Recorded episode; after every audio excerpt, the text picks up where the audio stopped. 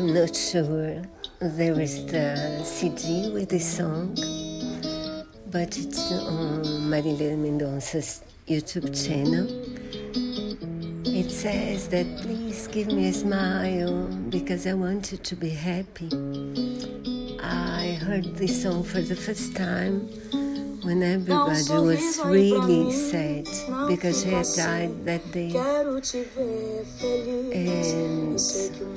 I will send you the link, and I do think it's a song we could send to anybody we like. Sometimes life stuff, the world stuff, but a smile always helps.